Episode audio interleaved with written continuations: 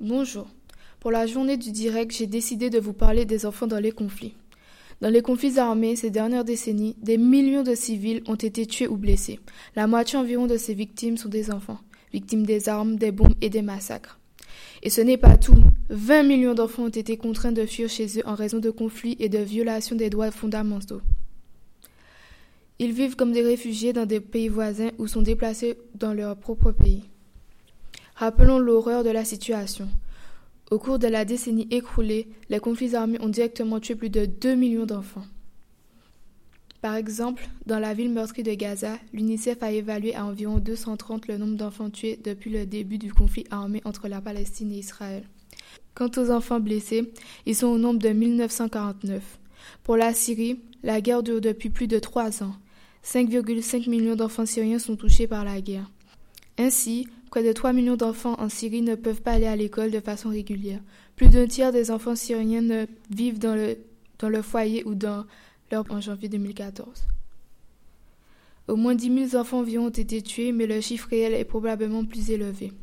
Et des dizaines de milliers d'enfants ont été blessés. Dans le monde, ils sont au moins 6 millions à avoir été frappés d'une invalidité permanente ou grièvement blessés. Plus d'un million d'enfants ont été rendus orphelins ou ont été séparés de leur famille. Bien évidemment, les enfants mêlés à des conflits armés sont régulièrement confrontés à des événements émotionnellement et physiologiquement douloureux. aussi révoltant, on estime que 300 000 enfants soldats sont aujourd'hui en activité, garçons et filles. Ils sont mêlés à plus de 30 conflits dans le monde. Rappelons qu'un enfant soldat est un combattant âgé de moins de 18 ans, selon le protocole facultatif à la Convention internationale des droits de l'enfant. Ils sont utilisés comme combattants, espions, coursiers, porteurs, messagers ou cuisiniers et pour fournir des services sexuels.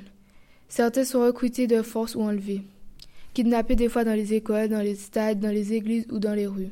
L'âge ne les préoccupe pas.